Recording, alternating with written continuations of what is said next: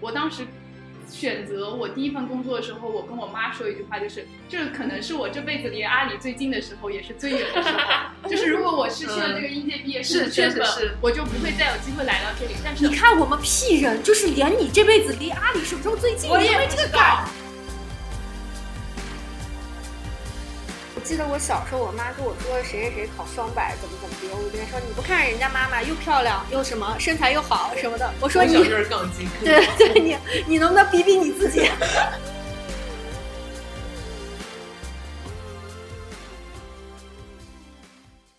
？Hello，大家好，欢迎来到面包人派对，我是今天的主持人 INTP 君浩。我是 E ENTP 李导，我是 E ESTJ 小苏，然后呢，我们今天邀请到了我们的首位飞行嘉宾，来自我介绍一下吧。大家好，我是飞行嘉宾 INTJ 娜娜。欢迎娜娜。然后呢，其实我呃，娜娜在这之前还参加了我们的恋爱访谈，大家感兴趣的也可以收看呃我们之前的恋爱访谈那一期节目。然后呢，我们今天这一期呢，其实是继了上一期之后，上一期我们其实讨论了呃 J 和 P 的差异，而且呢，我们上上线之后收到大家反馈非常热烈，因此呢，我们今天补更了一期，也是关于呃继续讨论继续讨论 JP 之间的差异。而且呢，我们这次也邀请了到了一个新的样本，然后来讨论这一点。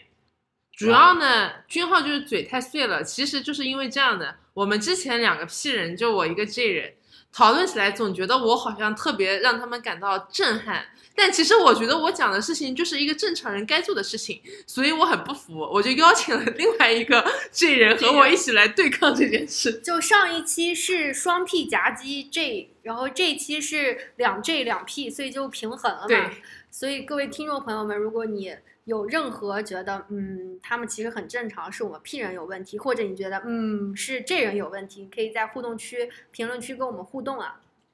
而且大家可以加入红蓝方进行对决。嗯然后首先呢，没有这个。功能，小宇宙暂时我。也在想什么时候有这种功能。对，然后呢，大家呃，首先我们会从四个角度来去聊一下。首先是大家相信平时都会有一些呃周末，然后呢，大家是怎么大家在 说什么？没有这周末这 INTP 首先你看第一个点，没有稿子就在那边乱说话，最后临场发挥真的忽高忽低，水平就不在一个 level 线上。啊，重新说一下这句话，就是我们先这一期主题主要分四个维度给大家展开。啊，重新讲一下你，然后看着黑板讲。然后首先呢，大家在经过一周的辛勤劳动之后，就会要想着要马上碰到一个美好的周末了。那我相信 J 人和 P 人度过周末的方式肯定是大家要进行的。然后呢，呃，首先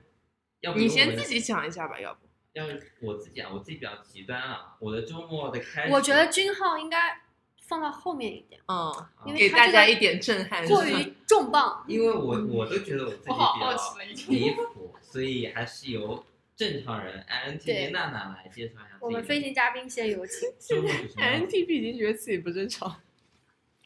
好，我我讲一下我这个周末啊，嗯，就我我在今天中午的时候，今天是周三，我已经收嗯到了我这人的男朋友发给我的那个周日日程安排。他跟我说，周五的晚上，然后我们要吃跟一个朋友吃一个晚餐。周六的早上，我们要跟朋友去打一个羽毛球。然后周日我们要去看装修。哦，我近三个月，哦，不是这个礼拜，我近三个月的这个行程几乎都是，这已经算安排的比较晚了。嗯可能会提早两个礼拜就安排下一个礼拜的事情。嗯，然后我觉得，我觉得我有点忙碌，所以我有时候礼拜也会安排一些浪费时间的行程，就比如说我自己一个人，你别憋笑，就是我会我会安排一些呃行程，我觉得如果我做的事情太多，我没有休息到，我可能会安排一些去去去钓鱼啊或者什么，就是我觉得我觉得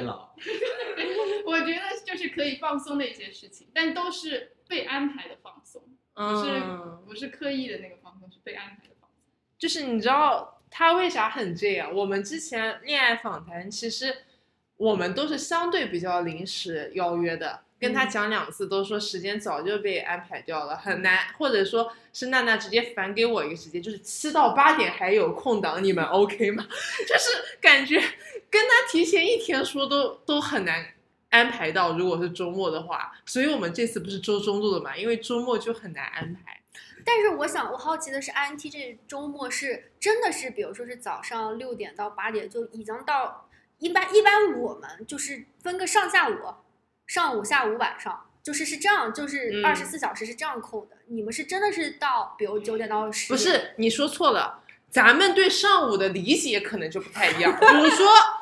比如说他的上午可能是从七点开始的，七点到十一点这个叫上午，你们是十一点到一点这个叫上午。我我十点算，十点以前我觉得。君浩就是没有上午我想知道君浩老师，他没有上午，没有君浩老师没有。要首先那个娜娜上擂台嘛，然后 E ENTP 李导先说我的是吧？对对先正常先说我的正常一点。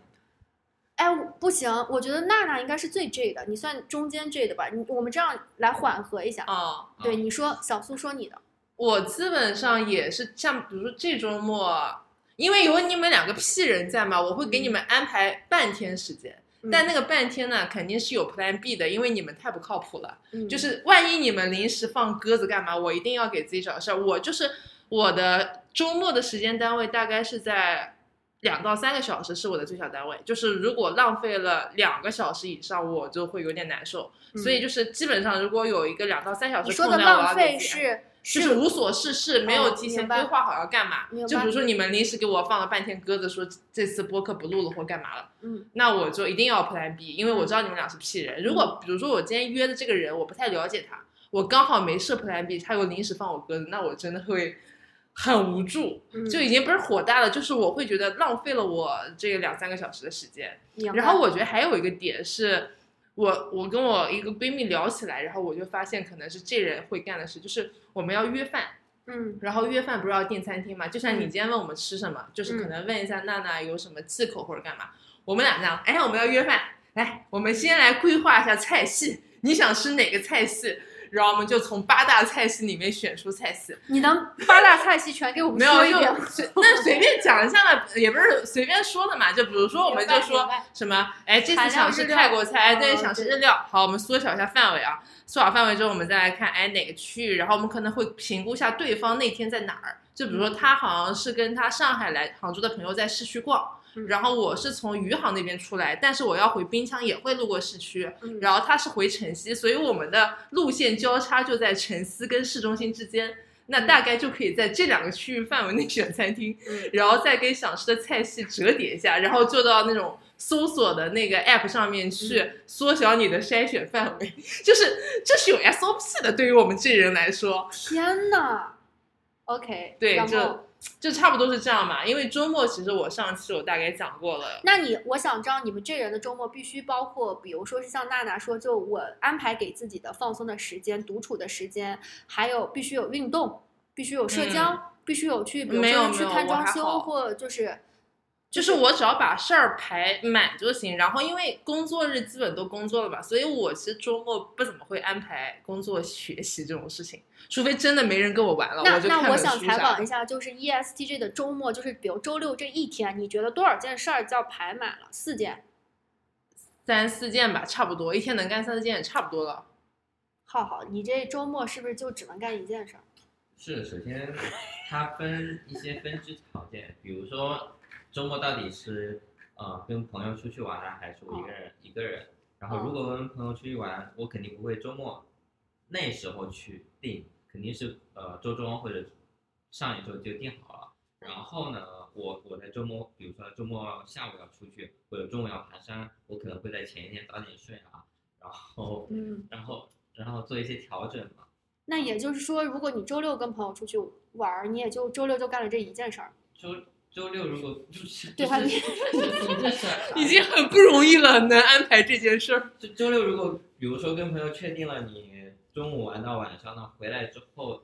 回来之后的时间根本不需要规划呀。对啊，这就是 P 人跟哎 J 我人的我其实他是就得规划。刚刚聊出来了另另外一个问题，嗯就是这也是前两天跟娜娜聊到，就是我们是那种，比如说我知道我第二天有一个行程是比我平时的 routine 要早的，就比如说我平时是八点起床，嗯我第二天可能八点要到某个地方了，嗯然后我就可能我要早一个小时起床这样。然后我们心里有事儿，我们其实可能就睡不踏实，或者会醒特别早。但刚刚从君浩嘴巴里听到，就是他会在前一天调整他的那个作息，所以 P 人是想怎么调作息就能怎么调的嘛。我觉得，我觉得不是，就是我作为一个 P 人，我第二天早上，比如说是我正常七点八点什么的，我可能还是得到个两三点，或者就就平常的那个，然后意识到了，就是意识到了，第二天早上就反正死醒死醒过来那种感觉。被闹钟震醒。我是调整，但是会累。举个例子，我可能周末是十点钟起床，但是我约的那个呃两点钟睡觉，哎你这个例子倒给自己举的挺好，还周末十点钟起床，周末什么时候在十二点之前起过没？有约的时候就是这个时间。然后呢，比如说我两点钟睡觉，十点钟起床，这时候约了一个跟朋友约了八点钟的时间，哦那我可能会正常情况下我起床呃起床时间早了两个小时，但我睡觉时间可能因为生物钟摆在那边，所以只能往前提一个小时，但是我努力提了。就类似于这种，哦但是第二天还是会，就是像你说，嗯生物钟确实不好调，但是会尽力的去那个，嗯，不然真起不来。所以我刚刚问出来是我感觉就是这个 J 人跟 P 人他有个时间颗粒度的问题，嗯，就是就你这就两三个小时嘛，嗯。时间颗粒度，但其实对我来说就是一上午一下午加个晚上就三个，但是两三个小时，其实有时候睡个午觉也算一件事儿。但我不是一定有要有这个环节，就是还是会排。就比如说，就前几天哦。周天回来，嗯。周天回来是这样的，本来我的 Plan A 是去一家店做一个手工，嗯，但是呢，那个就是路上的时间有点长，然后嗯那天我回来之后有点累，因为前两天不是公司战略会嘛，已经嗯开两天战略会了。嗯就是就剩一个周天，嗯我回到滨江之后觉得有点累，然后我就给自己换成了睡觉。但睡觉呢，我又没睡多久，就是是比如可能有的人一下午就睡过去，就到吃晚饭了。嗯我睡了一个小时之后就醒了，然后那会儿就差不多是两点半、三点不到的样子。嗯那不是离吃晚饭还有两三个小时嘛？我就得给自己安排个事儿，我就感觉我不能在家里浪费这两三个小时。对你对这件事情的定义是，举个例子啊，我可能中午跟朋友出去了，然后晚晚上呃又跟另外一个朋友约了四点，那其中有三三个小时的时间嘛，嗯那三个小时的时间就我虽然是没有安排，但是呢，可能我在家要 N 多的选项，看书、看电视剧、刷剧、睡觉，就这些这个好 N 多哦，我就真的是很多，就我我还没举完嘛 OK，OK 就这些所有的事情就是有三个小时，我随随便选一个，我当时那个那个当下比较喜欢做的那件事，就是首先你举的这些例子里面很多事儿，我觉得在工作日的碎片化时间就能做掉了。但不 enjoy 啊，就就得躺着干。啊不是啊，这个这个东西还要计划吗？我我其实他们是计划娱乐的事情还是计划计划吗？这这这算娱乐吗？这不是真的平时睡前就干掉了吗？就比如说刚刚看那个综艺，不是直接吃饭的时候就看掉了一半的时长了吗？就是那个当下比较想，就比如说有个综艺今天说了，但我今天就不想看呀，就像在我工作日就不想看，就是我嗯，周末的对嘛？所以就是这个问题啊，就是我觉得你们你们是这样，就是 P 人是花花一点点时间，集中注意力能干很多事很很重要的一件事情，但我们是平时就能干掉很多件事情。哦，哎，有有这这么点儿，或者是我把 P 人你说那些是事儿当事儿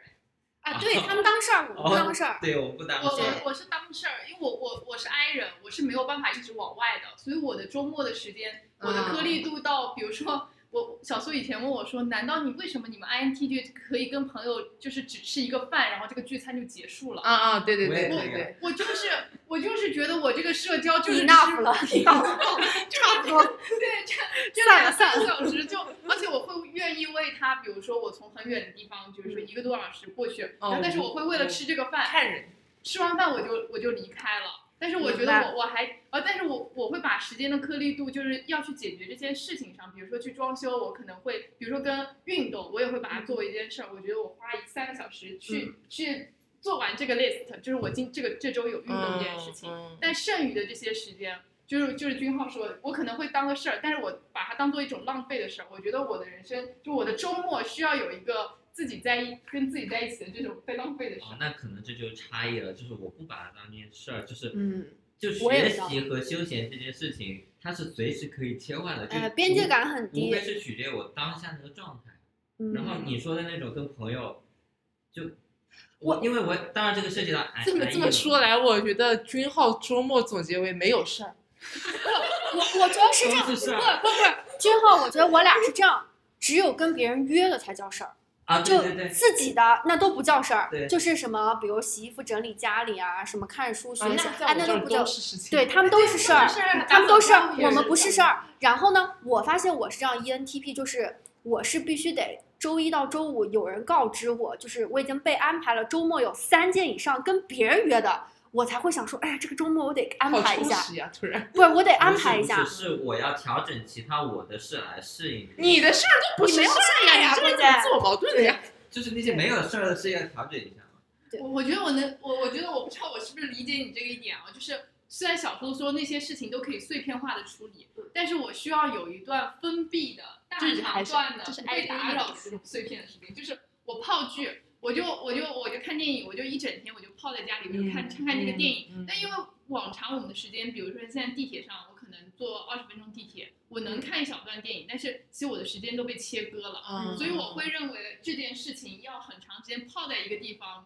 包括是泡在电影里，或者刷剧里面，或者是只是刷小红书。我觉得对我来说，都是我需要有一个长段的时间去完成这件事，而不是说有人今天叫我出去吃个饭，然后然后虽然可能我今天哪怕在家，但是我安排这件事情是为我休息的时间，我不会把自己拎出去去跟朋友去吃这个饭，我会觉得我需要有一个长段的时间去去安排好。那我觉得是看这个事情自己的重视度的。就比如说，我特别喜欢的几个综艺，就它不是周更嘛，然后那个，而且一般很多都是周五、周六更，嗯所以我会在周五、周六，可能就比如说周六早上醒来，然后 P 人不都没起床吗？嗯那我醒了，我会安排，比如说周六上午或者周天上午在家，我就是上午那两个多小时、三个小时都在那边看综艺。但是如果不是很，就是我不是很 care 说我一定要追着跟的那些东西，我就在碎片时间就处理掉了。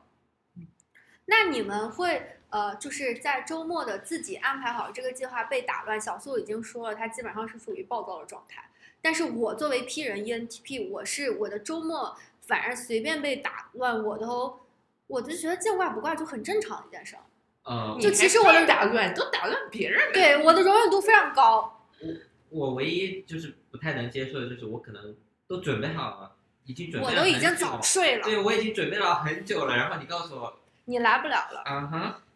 就他比较不能接受放鸽子，但他可以接受自己这样迟到。不是我，我我比较能接受，扎心了，你不要当场放鸽子，你可以提早放鸽子，这个时候那我是经常当场放，当场放有点，我就是出门的那一刻，我觉得还是在家吧可是。我都准备好了，我知道，因为准备对我来说是因可能跟我是 I 人有关系，因为准备来说对我来说其实还他可伴随着能花了心理一系列建设一。系列时他这间来心理建设，对对洗个对，床，吃个早餐，洗个澡，不是然后是 I I 要变成 E 的一个状态的心理建设，就你已经武装好来对对对见我了，对对对然后你说你我已经问，充完电了，然后你告诉我不用耗电了，那是挺难。嗯，行那我觉得工作这一趴我们什么工作呀？周末这吧？周末工作假日这一趴我们可以聊到这儿。啊，因为毕竟周末其实是一个比较短，毕嗯竟一般周末只有两天嘛。那相信大家会有一些长距离的一些长时间、长距离的一些规划，比如说去旅游呀，然后周末可能呃可能会除夕、国庆、中秋一些大长假，那相信大家做的计划肯定跟周末又是不一样的。那这时候我们就要聊到第二个话题，大家会在大假期上怎么规划？以前我们会有寒暑假、超级大假期，现在呢，我们又呃可能接触到的假期可能就是十来天这种。那嗯，就是我们想收集一下这个 P 人是怎么安排的。那还是按刚刚的顺序，我我我我想先说，因为我这个非常精彩，然后也是也是最近发生的，就是我跟我老公，我老公 INTP 嘛，然后我 ENTP，然后呢，我俩就是他的生日是万圣节，然后呢，我从认识他以后，我就每年万圣节都嚎着我要去，要么去环球影城，要么去嗯迪士尼，就是因为他们就反正当时可以 cosplay 嘛，嚎到现在，我俩都好了，二零一八年到现在几年了？五年，愣是没去成一次。就你知道这件事情是为什么？就是因为我俩总是就是好是好，可能提前半个月，比如现在嘛，就可能嗯二十几号又十月开始哎，又开始叫了。然后到零时呢，就是就真就是两个人都好，但是没有一个人真正去准备这件事情，以至于到那一天，不是他在工作，就是我要出个啥事儿，愣是五年都没有去成，我就真的很气这件事情。这人已经然后呢当时呢，就是万圣节没去呢，我俩就每次都安慰，那因为我生日下一个月十一月份，就说那不行，你生日去吧。然后同样的情况又在十一月发生了，然后十一月等我的生日过完呢，然后他又说，哎，那不行，我们圣诞去吧，圣诞这个气氛也挺好。然后圣诞又过去了，啊，咱们这期屏蔽同事的对吧？我待会儿讲个事儿，然后我就就是这件事情，我俩最近反思了一下，在我们俩已婚的这两三年和就谈恋爱就就五年，就是同样的事情每年都发生，每年没有任何改变。然后我们就决定今年要改变一下，然后这是一个，然后与与呃就是同时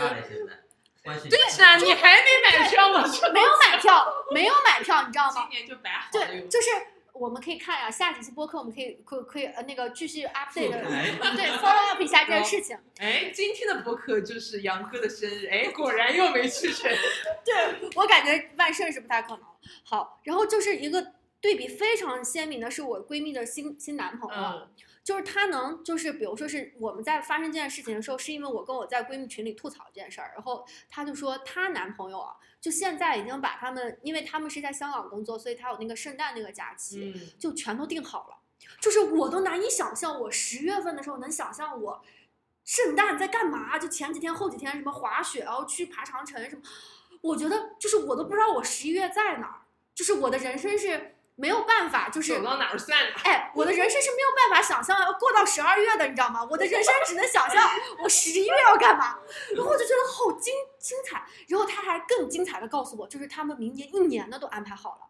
就是她男朋友是个安排，比如他们去个越南，去个泰国，能比如说是今天晚上我们晚上十点的飞机，如果我八点还能带你去泡个脚那种，就是就是这个颗粒度也极细的这种，然后强度极大，然后一个是它颗颗粒度细，一个是它时间长度，就是它能把明年一整年，就是反正先东南亚板块，然后在欧洲板块，然后再什么板块全部给你安排完了，所有大假，我整个人就真的觉得上班的嘛，她男朋友。上的嘛，但是他们假期比较多，然后他们他们可以休十八天嘛，他们我的年意思是假是的我感觉做计划也需要精力的，他感觉好像上班摸鱼干的这些事。对我感觉就是他很有这个劲儿，就是一个人能把今年能把明年所有的旅行，我我我我就是只能安排下个月的，就是我只能提前那么久。但是我你还好吧，你可能三个月也能安排。不是，我是觉得我以前读书的时候可以干这个事儿，但是现在上班，就像你看我最近的几有几次旅游都你是国庆不是提报？私家团的，嗯，国庆这不是带了个拖油瓶吗？你不是提前两个月就开始？对啊，对啊，就是因为想着带了个人，我就不报私家团了，所以我就得提前规划。但我之前就偷懒了，就报私家团，所以也不用怎么太规划这个东西。嗯但是你说的这个，我我刚不是问了是，如果屏蔽同事嘛，就是、嗯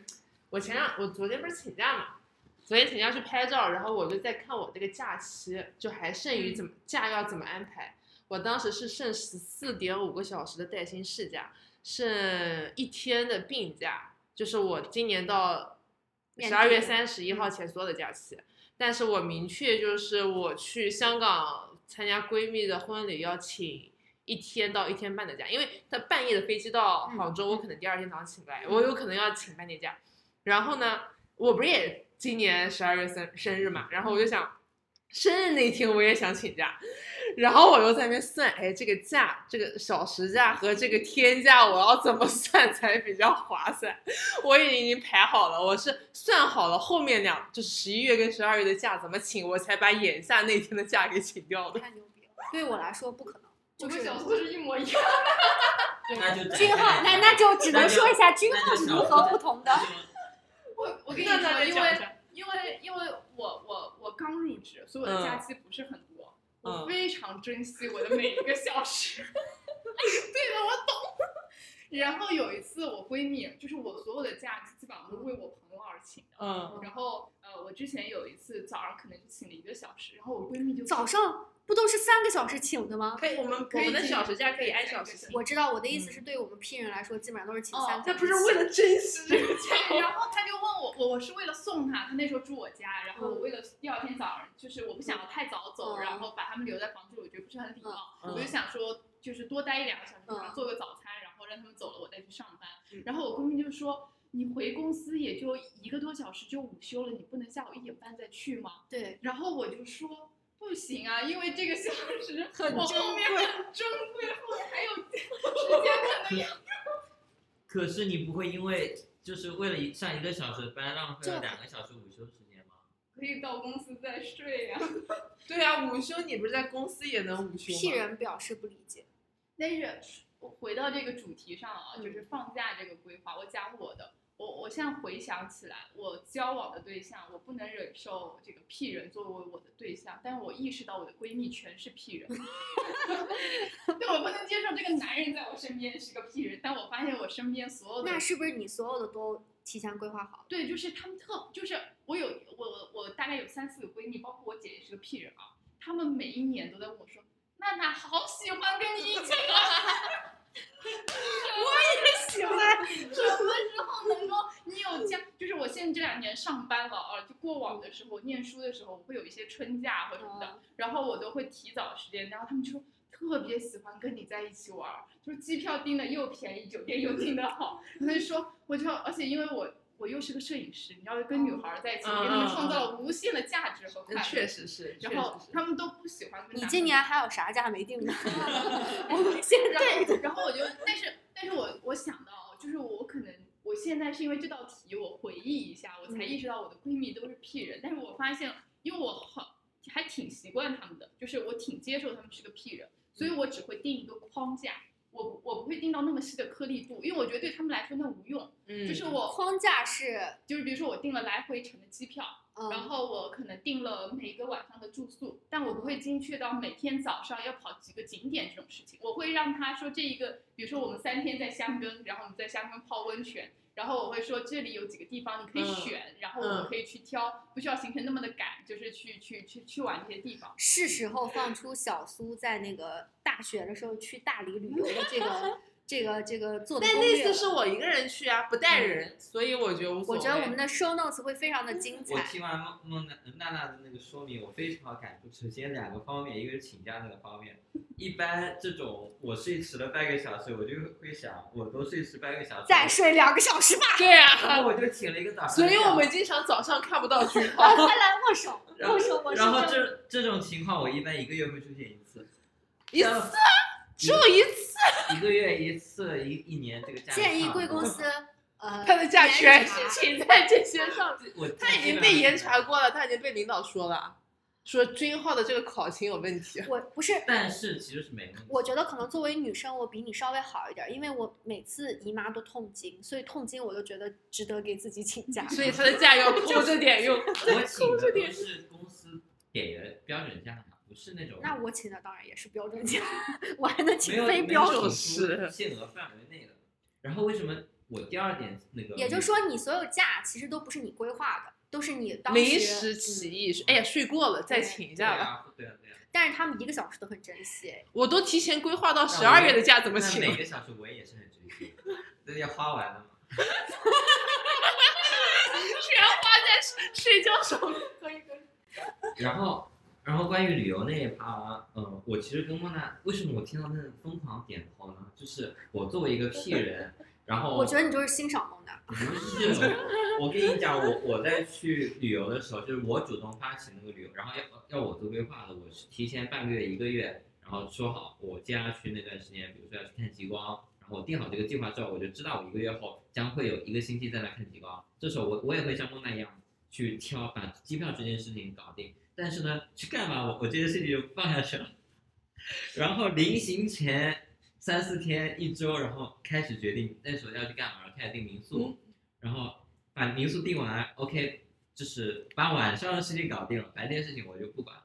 然后白天的事情什么时候管呢？临行前可能三四天，然后这时候再去定白天的事情。然后也只会定不会就是就像莫娜说的，有呃某个地方有哪些景点可以去玩，但是呢，我不会规定说哪天哪个早上去玩，就到了那边看心情。但是呢，有那么多 to do list 的那么多 place 给我可以选。对，然后到时候根据大家的心情一起去，就这是我 P 人一个，怪不得我的闺蜜们爱我。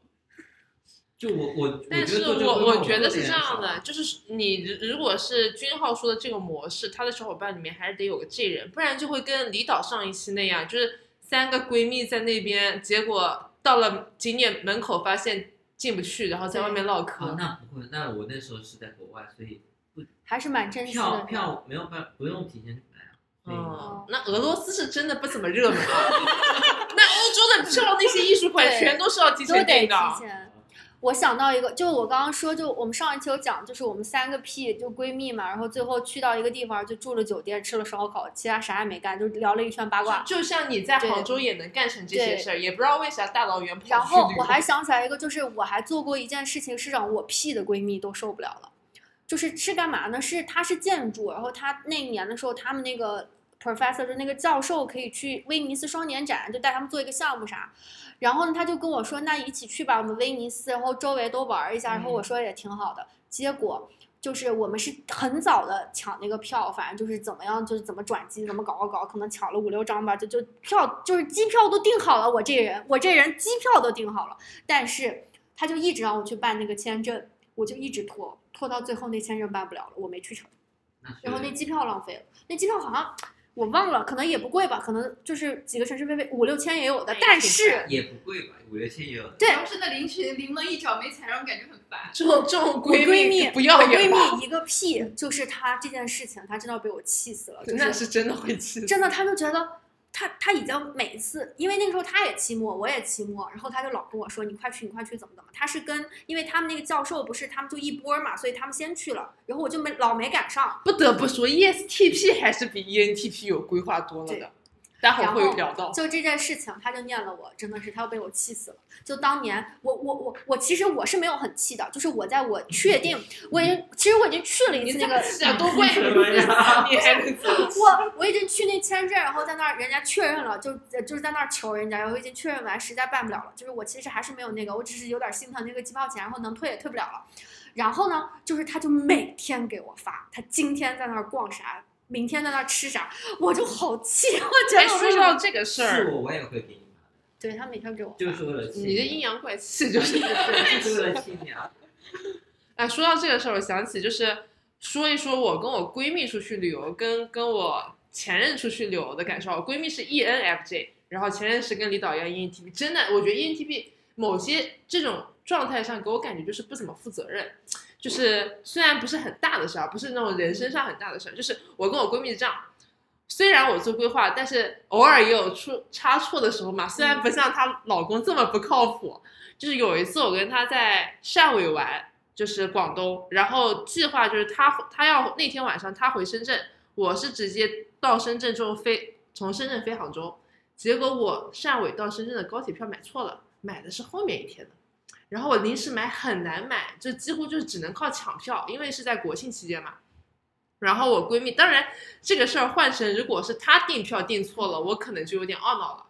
但是我闺蜜情绪这么大的一个人啊，平时她还是比较沉得住的，也没说啥。我俩就各自想办法找朋友抢票，因为我不是还有携程的同事在嘛，嗯，然后就抢票。那最后当然结局是好的，解决掉了。所以我跟我闺蜜出去玩，我觉得还是大部分时间是我做的规划，但是我觉得她可能像娜娜的那些气人的闺蜜啊，就她配合度很高，嗯然后遇到问题了，她会帮你一块儿解决，不会说你犯的错你在那儿给我自己解决。嗯但是 E ENTP 就是她可能真的就是你看我跟我前任出去玩，然后毕了之后，我当时的感觉就是觉得我出了问题，你完全在那边把我晾那边不解决问题。但我现在觉得可能 E ENTP 就是这样，他就觉得自己哎呀没多大事儿，就是心态好。就是嗯反正也有个人在，反正对吧？就差我也挨着我也没，我也不不来说你，但我也不帮你。但是这个感觉给我就很不好，特别是一个男人，这个男朋友的形象在旁边，所以我觉得嗯这两个人给我的感受差异就很大。但我现在听李导讲他这个经历，我觉得可能就 ENTP 这个人他就是心大，跟你说，我我给人订过机票，是我妈，她没登上机。我那时候才二十出头，我当时唯一的一个感受就是，这个家真的只能靠我。我当时真的，我我我在我二十就是二十二岁毕业那一年，我爸和我妈还有我姐，他们都非常热情的来台湾要参加我的毕业毕业典礼，然后来台湾有一周的这个环岛的旅游。中间所有的，包括我姐是从香港出发，我爸和我妈是从宁波出发。出发前我就，因为他们所有的机票、酒店全部都是我订的，哦就相当于我所有的事情都给你订好了，包括我帮他们办了签证啊什么的。然后他们到了那个机场之后，我妈就打电话，我爸就很着急，我爸是不管事儿的，他就说。你妈那边说登不上飞机了，怎么怎么的，然后我就他也说不清楚事儿，然后又很着急，嗯我就说那你把那个电话给那个地勤人员，嗯嗯然后他就说，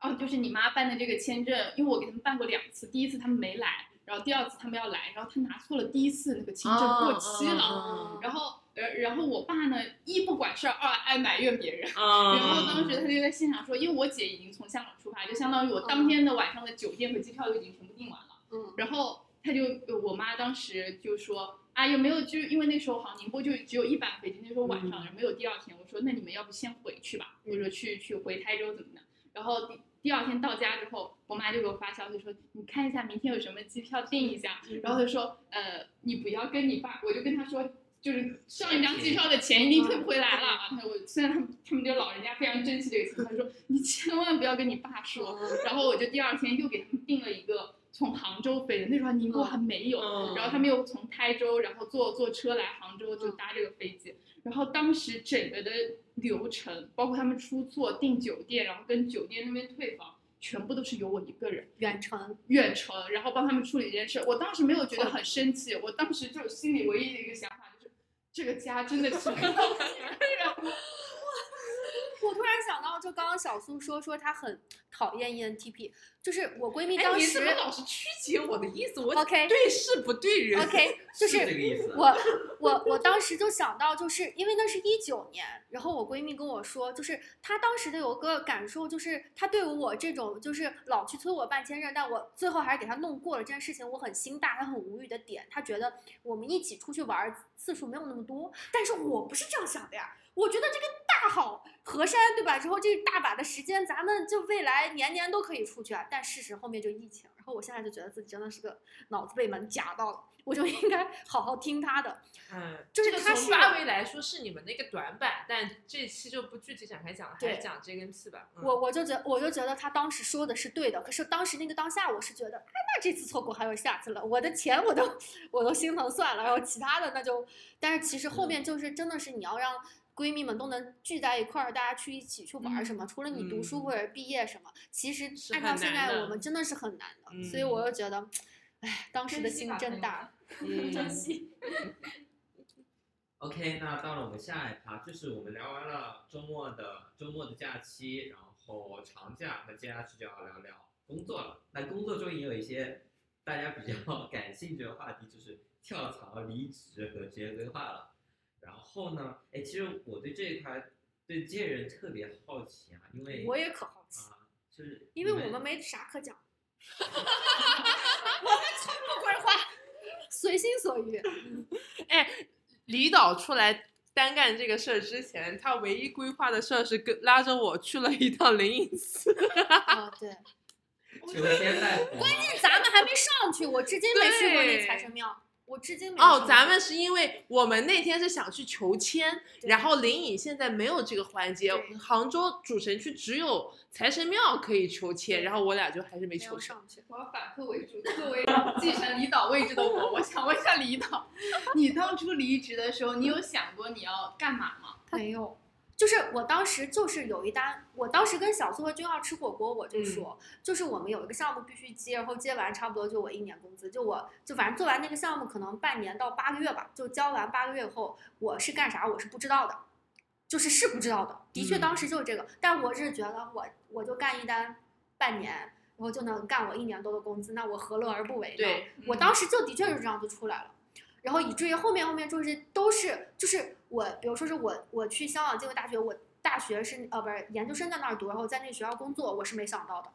就是我完全就是我当时我我当时没有说我要留在香港工作，没有这个概念，没有说我要回内地一定要去北京，没有这个概念。上海，我会觉得我这么年轻，就是哪个路口不是路口的那种。然后然后香港，然后那个疫情疫情回家，然后完了就是就是我老公找到就是华为嘛，就是就是杭州华为，当时我俩一起找工作，然后我不想在香港待，他也不想在，然后呢，但是现在有点后悔了，就这是后话，就是就是他我们俩就是说说谁找到工作好嘛，就是对他的比较业务。跟我讲然后呢，那那我们就去谁的城市也没有想过，然后然后以至于现在人家说你这一个一个家在苏州，为什么不去回苏州？就是没有想过这件事情。然后包括到现在，就是我妈说你们为什么不好好赶紧看房买？我都觉得我的人生怎么能就是在哪儿定住了呢？就是我很难接受这件事情，就是我是真的是没有啥规划。哎，他讲到这个，我突然想到，就是因为去年他跟我讲这个事儿的时候啊，因为我是一个 S E 还挺高的人，就我也没可能没有娜娜那么 J，就我有时候也是看到眼下的一个大西瓜，我就捡起来啃的那种人。就他当时跟我讲，他这个活儿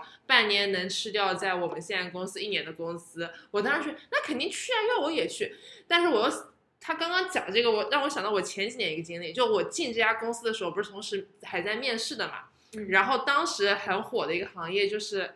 叫啥来着？就就是那个社社区团购，就很多大厂不是都投了很大的人力物力在这个资源上面嘛？然后当时那几个大厂的这个板块业务都是在扩张，且工资开的很高。然后呢，当时就有美团的那个业务啊，嗯然后就有 HR 直接给我打电话聊，他就说，嗯你可以去，就是在，但是不是在杭州，就是在外地的一个地方。嗯然后呢，我有一个就是我小姐妹，她刚好也是当时她就是从事美团这个啊，她是滴滴的那个业务，就很多大厂都在搞。然后她就是拿在成都拿一点三倍上海公司 offer，然后等于说是在成都工作半年嘛，因为大部分都在这些二线城市。然后我当时哇，一点三倍的工资，因为其实大家知道我现在这家那个我反正没同事听啊，工资我不是特别满意的。然后当时去那个行业肯定是赚的比这会儿要多多了，但我那会儿还是没去，就我那个时候就觉得我不看好这个业务线发展，就是哪怕我知道我可能去就干一年赚个快钱，嗯，但我最后深思熟虑了之后还是没去。我我现在有点你当时的那个感觉了，就是嗯我以前是的确是这个地方再多给我三五千我都会去，我管它是干啥，就是我是看哪边钱给的多。嗯我当时在香港也是这样，然后你看嘛，就是我老公找到，那那就是的确是他挣的比较多，然后我就跟着他走，就是我是这样。但是我现在的确是你那个了，就是我现在就认真想，这三五千，这是又不是三五十万的一个月，对吧？就改善你生活啥了？这三五千就没有啥质的改变。假设你砸我脸上三五万，那那那那你那我觉得那那这是质的改善。但是三五千的确是没有改善，所以我现在好一点了，就是有一些我会忍住。我但是我以前的确是，别说三五千了，你多给我一千三我都去了。但是我觉得这个还是抢了，就是我还是对我自己的职业规划这块，我觉得还抢了。就是上周跟一个他还不是 J 人，他就是一个 E ESTP 同事，就是我们华南大区的一个他八八年的一个同事。嗯然后别看他是 P 人，但毕竟人家 E ESTP 企业家人格，我觉得比你们 ENTP 还是要嗯这方面脑子清楚一点。他跟我讲，他是这样的职业发展，他最早是那个。哎，哪家公司来？就是做那种人力资源的，有点像 boss 直聘的那种。嗯，在哦智联招聘，他在智联招聘做了六年，嗯六年之后呢，中然后跳出来之后就一直嗯算客户成功，啊，对，就是他一直在人事这个行业领域里面，嗯，然后但他就是他跟我说，但是我盘了一下人事，也就那么几家公司，就大一点的，嗯。嗯智联 boss 五一那些，然后他觉得有点窄，嗯然后他就他的规划就是我先从人事跳到人力 SaaS，然后再跳到 SaaS，、嗯这样你的圈层走大的。我当时就说，我靠，我没有想过这方面，就是我其实没有给自己规划过，我现在比如说在这个行业，我要怎么把我的行业拓宽？因为我当时进这个行业就是被我闺蜜洗脑说，你要去一个 to B，你这样会有人脉，但我没想到。我一个做市场内容运营那，我能接触到啥人脉客户？我又不是商务，因为我闺蜜是嗯有点半商务性质的，他才会拿到这个好处。嗯所以我觉得其实我职业规划不像个 J 人，我其实不太清晰。我来听一下娜娜的。我是不清晰。我要是我刚刚认真的思考一下我的职业规 刚划，刚我认真思考一下，如果我要回答这个问题，我没有办办法短期的讲这个职业规划，我的职业规划可能要跟我的人生规划在一起。啊，所以我说你们没有人生规划，是因为我的职业规划跟我的人生规划是结合的。就嗯。我打个比方，我嗯。就觉得我三十五或者是四十岁，可能是我某个人生的节点，我觉得我要退休了啊，这个可能嗯之前我有听你说哎是这样的，嗯。然后我我作为一个社，就是我工作，我觉得是作为我社会性，我付出我劳动价值的一面。所以我觉得我为了实现我这个人生目标，我怎么在短期有效的时间内，快速的以我的价值去换取这个社会的这个金币嘛，我是这么想的。嗯，嗯。所以在呃，在我念书的时候，我讲我两个职业规划的节点哈，一个是我念书的时候，我从我大学到研究生，呃，我继续留在台湾一个很大的一个点，是因为我当时钱赚的太多了，我不得不留下。就是我当时呃一我做商业摄影，然后我后来呃相当于我研究生其实念的是类似像纪录片导演的这样一个嗯嗯角色，我当时觉得我拍了这么多平面，所以我想要去探索一下这件事情。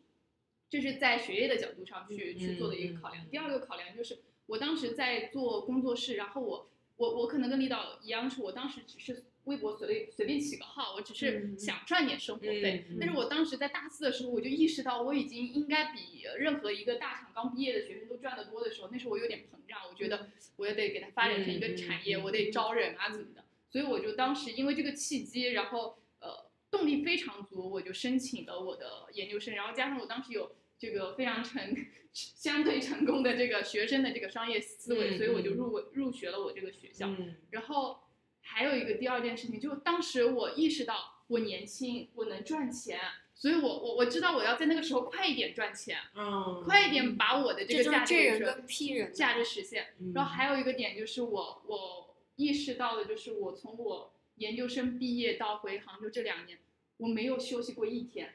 就是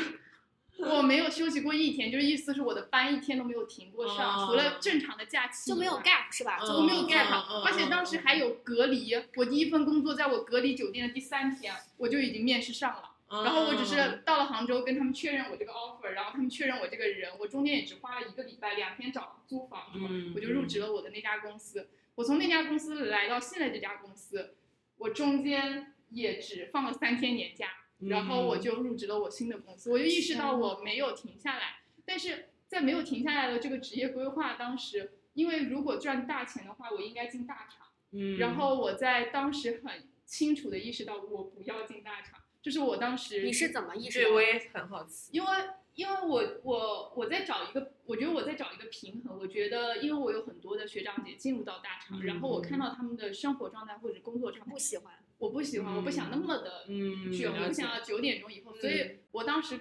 选择我第一份工作的时候，我跟我妈说一句话，就是这可能是我这辈子离阿里最近的时候，也是最远的时候。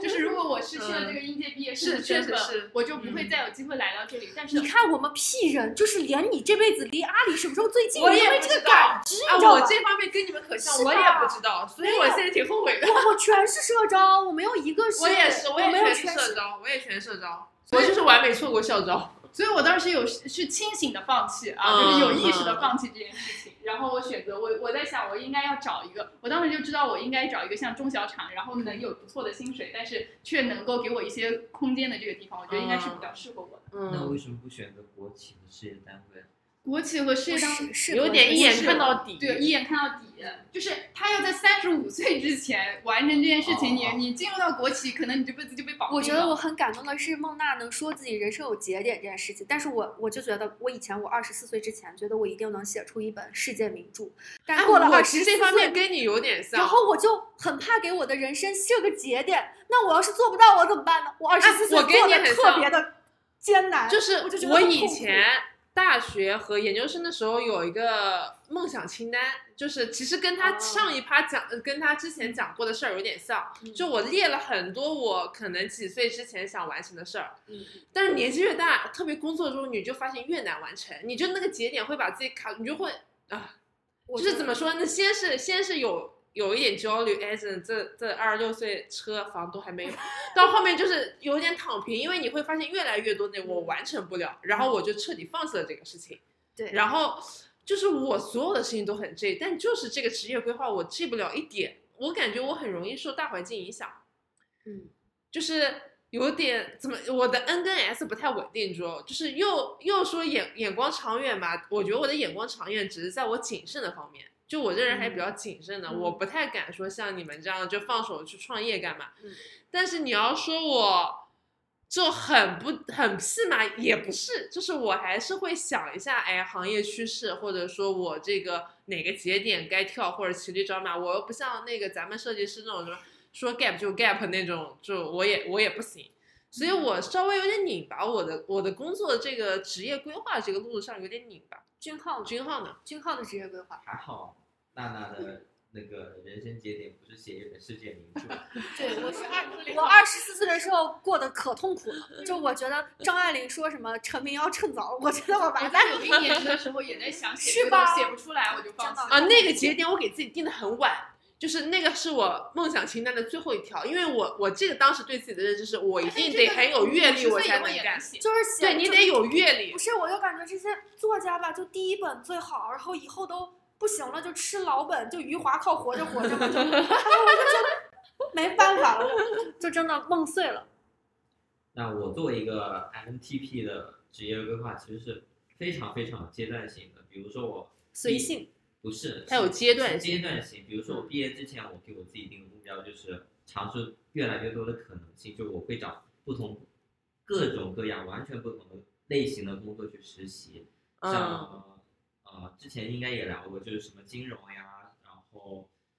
房地产，然嗯后餐饮，反正是啥都干过。嗯嗯，然后呢，毕业之后，然后进入互联网行业，然后我也给自己定的人生规划是，比如说，呃，两两年内、三年内，我要按照什么路径走，包括我要走什么，呃就业的时候要，呃，就业哪系列的哪哪哪些行业，也对不同行业进行经济学的一些分析。就我确定我自己的行业，到我面试整个过程其实持续了，我花了半个月的时间面了两百，就是每天会面三四个 offer 那种程度。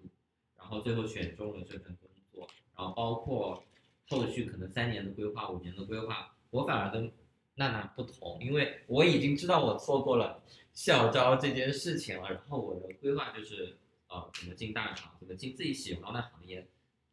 呃喜欢的方向大厂，而不是进以进大厂的目标，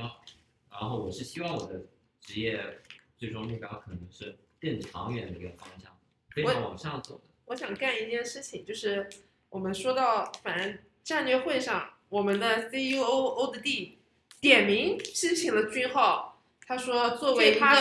大项目的一个产品负责人，没有目标感。啊，我想通过这个反正同事也听不到的环节，你来为自己的这个点来做一些辩护，或者说你来不一定辩护吧，你可能自己也承认这个点，就你可以来解释一下。所以是阶段性的。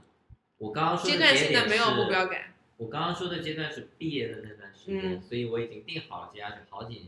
但是呢，因为就是你刚刚说的那个情况，其实也是今年才出现的，前几年其实完全不是这样子。那今年发生了啥事呢？你这个屁人！就是因为可能经经济环环境啊，然后互联网现在的发展方向、行业的发展方向，可能会接下去的目标、职业规划会有一些改变。嗯，不想那干了呗这么说，我有点理解。不想干了呗，一个四个字是吧？今年稍微确实我们这个行业都有点皮掉。前两天也有跟别的友商的小伙伴也在聊这个事。是的，我也会，我也会受这个大环境影响就是。我觉得我自己的职业规划其实还蛮有规划，只不过是阶段性的。就嗯像我心里知道，其实心，比如说我需要隔一年去市面上投投简历啊，看看市面上情况，但我其实是没有。从来没有干过。对，就我当我真的下定决心要换，那我就会很快，对很快去做这件事情。这跟他旅游还是一个道理，就是他觉得大机票定掉，我就是规划好了，哎里面细节到时候再说。哎反正我知道要大概，就是还是大框架的知道做做的事情，但真的到执行的时候还不是那么批的。你嗯像我当初那个一开始找工作还，就是每天面三四份工作，嗯嗯，一直投简历，一直投简历，嗯我觉得那时候还很 J 的那不是这吧？那就纯粹的忙呀，啊。对，而且有才华，所以有那么多公司要灭你，对吧？一天发三四个 offer，可可还接得住？那你还有才华了二十一个了，我的妈！我这辈子到现在都没见过二十一好，个我们 offer。跳过这一趴环节，大家关于那个职业规划，大家还有什么想说的吗？还还有什么要我？我还想说的是，我在思考这个问题，就是你的人生，就是职业上的规划这件事，我觉得是不是跟我们的家庭的父母教育其实有关系？就其实我们的爸妈都算蛮随着我们的，就从来没个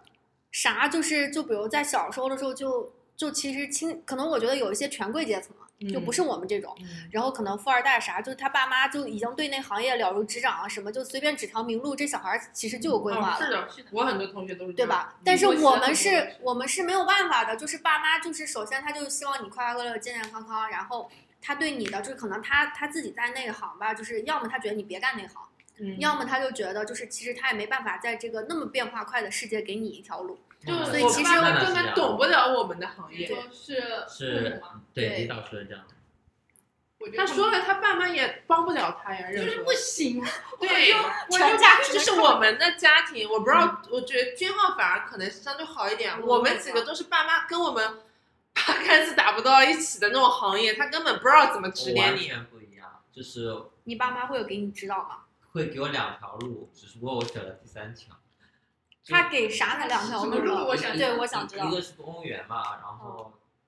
反反正就那个就是有关系嘛。然后嗯，第二个就是我妈也就有一家公司，然后有那种干不好也是继也是有也是有关系，能让公司起码月收入起码比打工要高很多这种情况。哦，只不过是觉得没啥意思，所以第一条路，我们家之前最早我毕业的时候也给也也有他，也给我指过对，但是就是我已经不完啊全不考虑在范围内，我就说咱们当下已经选择的这个行业，爸妈是帮不到任何的。嗯嗯，那谁谁父母不都希望你就进高校啊啥什么的？啊其实大部分大部分对。那，一代人都是这样。是。那我们到了下一趴，就是我们在聊完周末大假，然后逼格越来越高，又聊了职业规划，接下去就要聊到人生规划了。啊、人生规划的话，只有我一个人有是不是？可能是的。哎，我觉得这种规划型的问题还是 J 人的话题会比较多哎，因为我们还真的蛮，就可能一两句话就描述清楚了。那我们你一两句话能不能说清楚？我觉得 P 人就是我们没有规划，所以我们一两句话是聊不清楚。也也没错。那我们先让娜娜来最聊一下清楚的人先说一下，给我们一些思路，给我们一些不然我们都不知道聊啥。指条明灯。哦，我刚刚在前面讲职业规划的时候，我觉得我差不多有讲这个东西。我就是我有时候把自己看作是一个人，有时候把自己看作是一个商品。我会 遇遇到的表情，我是反的，我就是会有一个另我另一个我在审视我自己，时常他会站在客体的角度来看问题。我会在站在客体的角度看别人，但不会这样看我自己。你那叫自恋，他那叫自省。哎就是你继续说，你继续说我就。是我就是会会去呃，就是像我说的，我觉得人生的规划对我来说啊，就是核心的一个原则一定是来体验的。嗯我觉得这个、嗯这个是我的一个核心的体验。但是怎么体验的更好这件事情，可能我会就是会去想，就是呃，刚刚有聊职业规划也好，就是为什么会觉得三十五或者是四十是一个节点的一个很大的原因，是会觉得那时候自己是一个丰富的劳动力的一个价值。在这个社会的规则里面，我可以换取更多金币的这么一个时段。所以我会觉得，在这个时候，我如果把自己的这个价值换得更多的金币，那是不是在我呃不需要就是可以享受这个社会带给我的这些呃不只是物质条件嘛，就是生活的自由度的时候，我就可以更好的去享受这件事情。嗯所以我对于自己这个人生的规划，就是我是来玩儿的，来体验的，但是我我是我我会把它当做一盘游戏来打。就这盘游戏里面有个 boss，然后这个 boss 里面就是有一个社会性。那我既然逃离不了这里，我就我就学习他，我就模仿他。就我就为什么是我在一开始上学的时候有有这样的一个状态，包括我的老板说我很听话。对，今天我老吴啊，不是今天，就前几天去开会，主要想衬托我不听话，然后说，你看娜娜就你要记住，老朱 老老老朱老吴说的每一句话都别有深意，是的，他要他主要是讲给他要还有目的的讲这个人对对对，但我但我能理解，就是我觉得，但是对我自己来说，就是我挺擅长戴面具的，而且是戴各种各样的面具去、去适应这个环境。但是我觉得我的人生规划，如果讲的呃，就讲的最简单一点，就是我用我戴的这些面具，然后呃去演好你的去演好演好我的角色，然后换取我想要的这个相对的自由，应该没有绝对的自由。嗯，我突然想问你们问题，就是那你是觉得你就比如说是打工，就只能打到三十五岁你退休，是这样吗？我理解的对吧？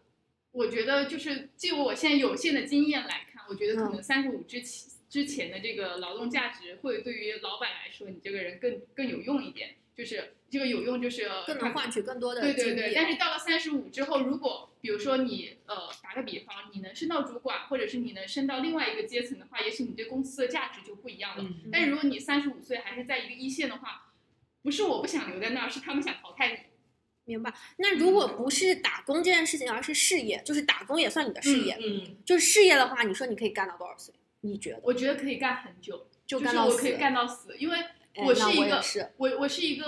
我我尝试过有一段时间，就是我研究生的最后一年，我是没有工作。我今天有跟小苏聊过这件事情，就我有一段时间是过着每天睡到下午一点的生活的，然后我极度的痛苦那一年，因为那一年是疫情那一年，惊浩惊呆了我的日常是你极度的痛苦。就是这不是我的那个时候梦想那那时候就是我的很多价值被剥，就是就是因为这个社会的关系被被消失了。在那个时候，我觉得，包括我那时候呃，因为疫情，我不能再做旅拍这件事情，相当于我的年收入，比如说几十万，它就砍掉了零。嗯那对我来说就是一个失业的状态，然后再加上我当时做。我没有课上，就是嗯我只能去做这个毕业的这个毕设嗯对毕设这个东西，然后再加上毕设这件东西又因为疫情路坎坎，就是它本来是从一个线下，嗯。然后到线上，其实当时我已经不想干了，我觉得这样事完全没有意思，我已经很想回来了。但是我当时，我要说一个让你们觉得很震惊的事，我当时想的是我我一定要完成这个论文的原因是我已经走到这儿了，我还要靠着拿这个这个东西去杭州领四万块钱的人才补贴。你看这人就是他都知道杭州能发四万，我也来了，知道，我来了很久我才知道，我也是被别人是催着去领的。我这不是都已经毕业那么多年才知道有房屋补贴而且为什么你们是四万，我拿的是三万？因为我们毕业早，嗯呃，那个三万还有一万是那个租房补贴，我租房至今都没有。我租房就是去年才申请的。而且而且我当时的那租房个是每年一万。那一年我那一年我过得极度痛苦，但是我的创作欲极度的强烈，所以我在想这会不会是一种替代给我的哦？，他觉得 P 人的灵感更多一点我。我觉得是得闲的时候，你脑子里才有想法。NP 的人灵感是多一点。对，因为在那个时候，就是我刚刚说的那个什么三角形、圆形，都是我那一段时间写的东西。就是嗯就是你只有闲的时候，你才脑子。你看那个谁，那个刘刘慈欣不是上班闲，然后才能写这个。你你要天天这早上会安满，晚上还得干活，你哪有空？对，我就是躺在我的出租房里面，然后我就看着天花板。那时候我，但是我我晚上后半夜一点也不是闲着，就是那时候有太多太多这样的灵感涌进来。哦，对，我是不想放过我自己，嗯我知道那样嗯对我来说熬夜很痛苦，但是我必须那个当下我想到这个东西，我必须记录下来我必须坐在电脑面前，我就很苦苦哈哈的，我一定要把这一个小时的东西写出来。啊，这个内容创作者是都是这样的，就灵感来了必须当天先记录下来但是我，感觉我上班之后，我的这个没有了。天眼被关上。我跟你说，我上班的时候，我记得小苏好像上一次问我，他说嗯我刚来这家公司的时候，就是就是他们其他三个小伙伴觉得我嗯很闷，是吗？嗯，就因为那个时候我在写一个玄幻小说，就是我每天都不想搭理他们，就因为妨碍我。然后我给你们讲个什么点呢？就是我手机备忘录，我可可以给你们看，我估计上千条，就可能有一些骂前男友而引申出来的情感方面的思考，也有什么就就很多这种灵感迸发的这种金句，你知道吗？就是很多很多很多很多，直到我去年开始，我发现全是工作，就真的就我整个备忘录创业的员工，就是对，就是整个我就发现原来我以前打工那么多年，我脑袋里面还是天天在那儿就是想七想八想七想八，就是哪个那个谁在那个在那儿讲我哎都能，恩义真奇葩呀！直到我自己我就发现我去年一整年我全是工作，全是 checklist，的然后全是就是给别人写的，然后怎么，我就觉得完了完了，我这个人，但确实是跟状态有关，就是读书的时候，因为我我以前学音乐嘛，小时候学小提琴，我脑子里面会有曲子，就我以前曲子，天分然后我还能填填词，然后读书的时候写，研究生的时候写，嗯我还能起来把我当时填的词给记下来，就跟你说的，就是熬夜你也得先记下来，因为可能第二天会忘。工作时候哪有心思我在？公司前半年还填了两首歌词，真的就工作的时候真的没没有心思。对，就是就这样，老吴还说我不够投入呢，烦得很，都把我的艺术灵感剥夺。哎，我发现是，就是我发现真的太太奇特了谈到工作。就会忍不住骂老吴。对，所以，然后我我想说那个就是人生规划的松跟紧这件事情，是我之前就是我们在恋爱访谈的时候访谈娜娜，她有说到过一趴嘛，就是嗯说她这个，然后我就想到就是我看一个访谈十三幺还是咋的，嗯就反正就说那个朗朗的手指不是弹弹钢琴特别软嘛。嗯就说它不是软的，它是因为他之前每天就小时候练特别，就是很紧绷的一个训练状态，嗯才能把他的嗯手练到这么软。嗯就其实我感觉是的，就是但凡你想把一件事情或者什么就做成什么你就得先有那个很紧绷的一个状态，到后面才能松起来。嗯。但是为什么想到娜娜的，我也给忘了。他当时应该是有哪个你的 N 触 E 发了，飘出去了对，N E。触发了，反正就是他的那个，那就他就是他说的上一趴嘛，我嗯们上一期里面聊聊到过一点点的，他看电影那个事儿。哦，对嗯对对对对，哦，就是那个，我嗯都给忘了，但是我记住哦，我那我们那一段没录进去，可以再聊一遍。录进去了，啊，录进去了。其实都都是这样。我想到了另外那个 J 的那个同事，就是我们今天讽刺他，就是本来想夸他的，聊着聊着变味的那个事儿，就是我们聊那个 ISTJ 那个猪头。嗯，我们我本来对他的我的意思是他很努力嗯，娜娜说还不是努力，他只是坚持。有点心酸。对，就是被我俩聊的太深，因为我当时觉得他首先他确实也是他人格也不是恩人，就是他给我的感觉没有那种灵光乍现的感觉，嗯就是整个人比较钝，嗯但是又在他自己坚持的爱好上面，你看他一旦爱上了摄影，好了，国庆不回家，天天跑去摄影，就感觉就是很刻意的在练习一个他想要达成成就的事情。嗯，但又没有那种天赋，就比如说从审美啊、艺术构思上面都没有这些东西，完全没有。没有，大家都看在眼里，他就没有这些天赋。然后娜娜说她只是坚持，不是，但是其实蛮可贵的耶，嗯，就你看是可贵就那个蜗牛的那种感觉。嗯聊出来都有一种就是心酸的感觉，我也不知道为啥。我我说到人生规划，我是觉得就是我我自己觉得我是觉得打工是不可能打工到死的。但是如果你是给自己干一个，哪怕你就开个包子店，这包子店是我自己的，早上四点钟起来和面，六点钟卖完那种，我觉得这是可以干一辈子的。嗯的确是打工是的确是不可能干一辈子的。如果你要问那我，确实是。就是如果从事业的维度上来讲的话，还是自己有一摊子事情，可能嗯但我到这个维度就很屁，我也我也觉得打工不可能干一辈子，但是我就是觉得有一种船到桥头自然直，我就觉得年龄到了，公司自然会淘汰我，或者就是到了一个阶段，我很容易受大环境影响，我就觉得啊，现在说的是三十五岁开始危机了，过两年说个啥啊，五十五岁正式退休或者四十岁要干嘛，那就那就到那个节点就干嘛，可能会提前一两年去比较严肃的想这个事儿。但我不会到我现在三十岁就去想三十五岁退休，就是乐观嘛。啊，对，有可能是因为我相对还是比较乐观，就但是我也会有跟你一样就比较受挫，就是因为从小的那个教育环境太好了，就是我一直都是读最好的学校上来的嘛，然后就从就是那会为啥会错过校招，就没有觉得找工作会是个难事儿，就我觉得我搞什么玩意儿，我一直都年级排名前三的人，怎么可能进不了大厂？开什么玩笑？然后哎，就很自然这个心态。结果就是找工作的时候就一直我操这么难，然后到后面不就是有点我知道工作了，觉得这份工作是屎，我才啊发对而且现找工作是难的。没有，就又发现进大厂很难，就是那会儿因为你错过校招之后，社招进大厂很难，嗯然后又换了几份工作都觉得很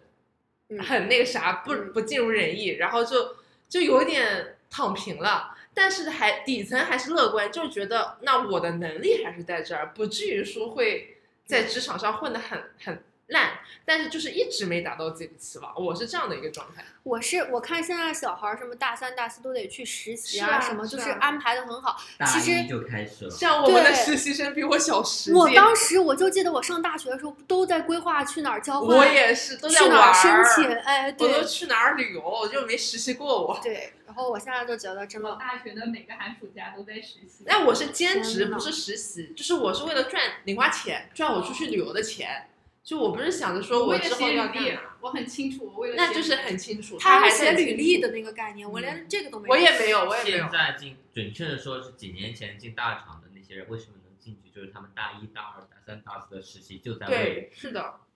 进大厂而努力。对我去第一次回国参加校招是滴滴，我参加过校招，只是没进而已。我参加滴滴的校招，我是到了现场，怎么这么多人啊？就我以为面试是一堆，怎么这么多人？然后到了那边坐下来问。今天为啥这么多人？他说因为群面，然后我开始百度什么叫群面，我我就是这样的一个状态。然后我看了眼旁边那个人的履历，他是在美国的一个留学生，本科和硕士都在美国。然后我就看他 留那个实习经历面有三家大厂的经验，然后我这上面就写的在哪玩儿，就哎去了二十个国家。然后跟贾跟那个贾老板一样，小提琴八级就没有东西写了。我只有小时候的那些什么学校的二等奖学金，什么英语竞赛，什么排名。我觉得我是有这个意识，我真的是有这个意识。我在大一大二的时候，我我我想到我还要怎么卷它。我一个人，我是我拿的是双学位大学，嗯，我就是为了让自己的这个简历，然后包括我在大学第四年的时候做了我们当时。就是毕设的总招，就总召集人，我想要就是体现我这部分的能力，然后我就放弃我的设计去去干这件事。然后呢，然后我我，但是我是到了那个终点，就像我刚刚说，我到了那个终点的时候，我意识到我我不想干这事儿了。哦。就我攒了很多东西，但是到那的时候没意思，拿都拿到了，哎，双学位都拿到了，奖学金也拿到了。不是，但是我发现这个东西在后面就是包括还是有用，不是你到了应届生之后的这这个经验，我觉得是没有用。就是只有你应届的时候，你攒的那些大学东西。我现在简历上我才不会写大学那些东西。对，现在不会写了。但是在那个时候的时候，你呃校招的时候校招的时候，你就攒了很多东西。但是到那一刻的时候，就是大家要 PK 拿那个浑身解数的时候，然后我突然觉得我不想去那儿了。嗯。我我我突然想到，就是我一直想问的是，这跟 P 到底是它原生性的，就是它生下来就是这个天性的，还是因为你从小到大的这个奖励机制？就是比如说是从小到大的，MBTI 这个东西它就是一个后天形成的呀。就是就是，比如说小苏从小被奖励的就是你早点写完作业，然后你那个什么，然后就一直这样的一个很好的学校教育背景奖励的这个机制，让他就是觉得列计划，哎，这件事情是很酷的一件事情。然后，但是我从小的教育机制就可能比较叛逆，或呃，就是我比较叛逆，然后我也没受到啥惩罚，所以我就一直 P 下来。对啊，对啊，是这样的。就像我问我前任，我因为他是 ENTP，我就说你爸妈很宠你吧，就是感觉不能说是宠溺，但是就是至少爸妈对你的是比较包容的，嗯，就是你犯什么大错不会很严厉，应该是。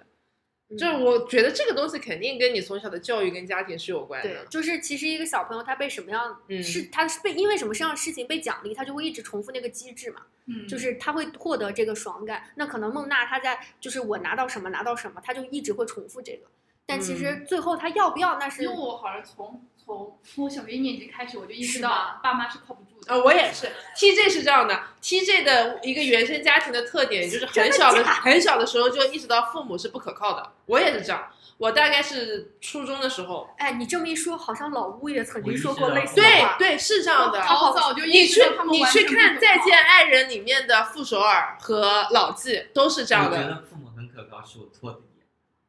是是你的什么托底？托能托的底。哎，我我我我去年以前就我我我爸生病之前，我我是有这种感觉，就突然有一天我回去看他有点苍老，然后我就一下子，然后他跟我讲的有些事情，我发现我早已经过去那关了，然后我知道的比他多，我的比他宽的时候，我就觉得就是有一点这个，但是还是和能力不一定有关系，嗯，就他们是以后对的那种嗯，我我觉得不能不不是我我对我。和我的家庭来说，我说不是后盾，但是我知道他们是我最值得信赖的人，就是呃能力几乎可以说完全靠不上，因为我爸妈就是年纪跟我差太多了，然后家庭又不是说特别好的家庭，但是他们是我世界上唯一能确定就是他们是爱我跟爱他们自己一样甚至更多的人，是唯一我能确认的，其他没有一个人我能确定这件事情。我我我对我自己的理解啊，我觉得为什么。我是这么想的，我觉得他们不可靠的原因是，我觉得我没有安全感，真的没有安全感。那不是那不是二十二岁意识到，那是八岁七岁就意识到的事情。天呐，那你确实早。就是我在很早的时候，我我讲一个故事啊，就是我我为什么对于迟到这件事情零容忍，就是我对我对象，他只要但凡迟到，让我在那等他，我都会急得要哭。是我小的时候，我小学一年级，我爸和我妈开厂，然后赚的钱很多，在我们当地，嗯但是我永远都是班上最后走的一个小孩儿。然后就是每天每天，比如说小学是三点半放学，然后所有的就是军号可能有有那个小车来接他了。我我我家接我的是小轿车，不是三轮车，嗯但他他应该是一个更好的一个生活水平。但是嗯我会从三点半等到七点半，整整四个小时。其实这四嗯个小时，他给我一辆自行车，我也骑到家了。然后嗯有一次就是我姐，她跟我念同一个小学，那时候我才一年级，她六年级，她比我晚放学一节课。嗯然后她就说，她就看到我，应该我比她放学早嘛，然后她放学的时候他看我没走，她就说，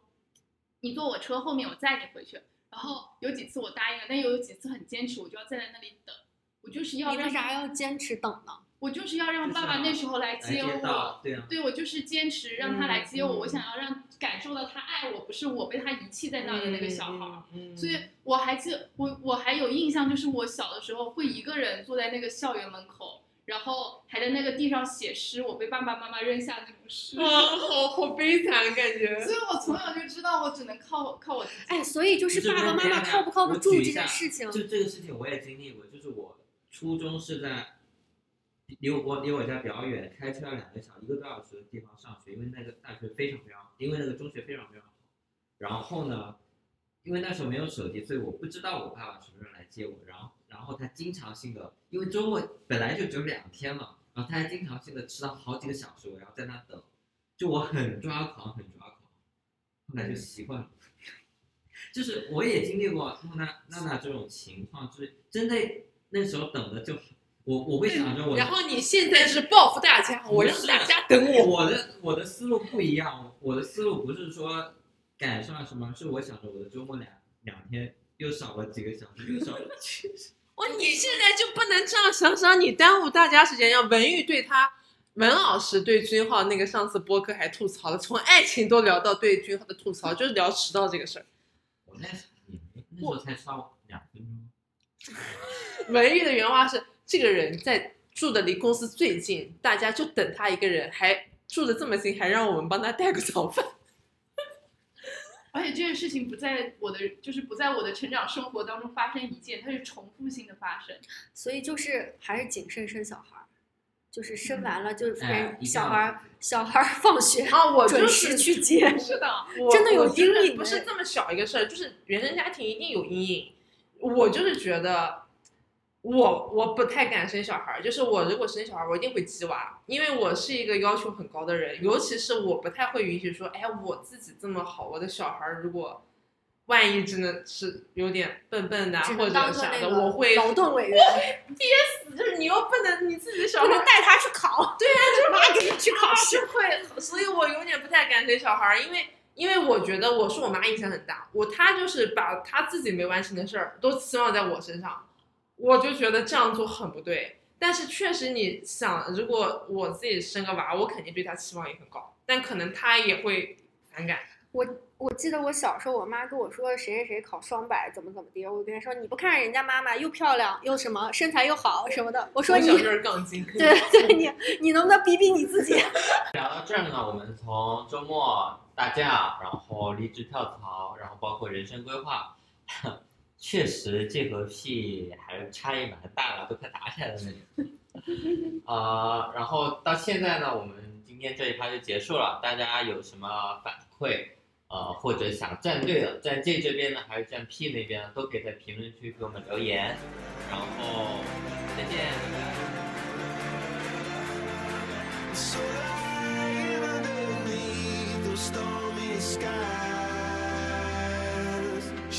拜。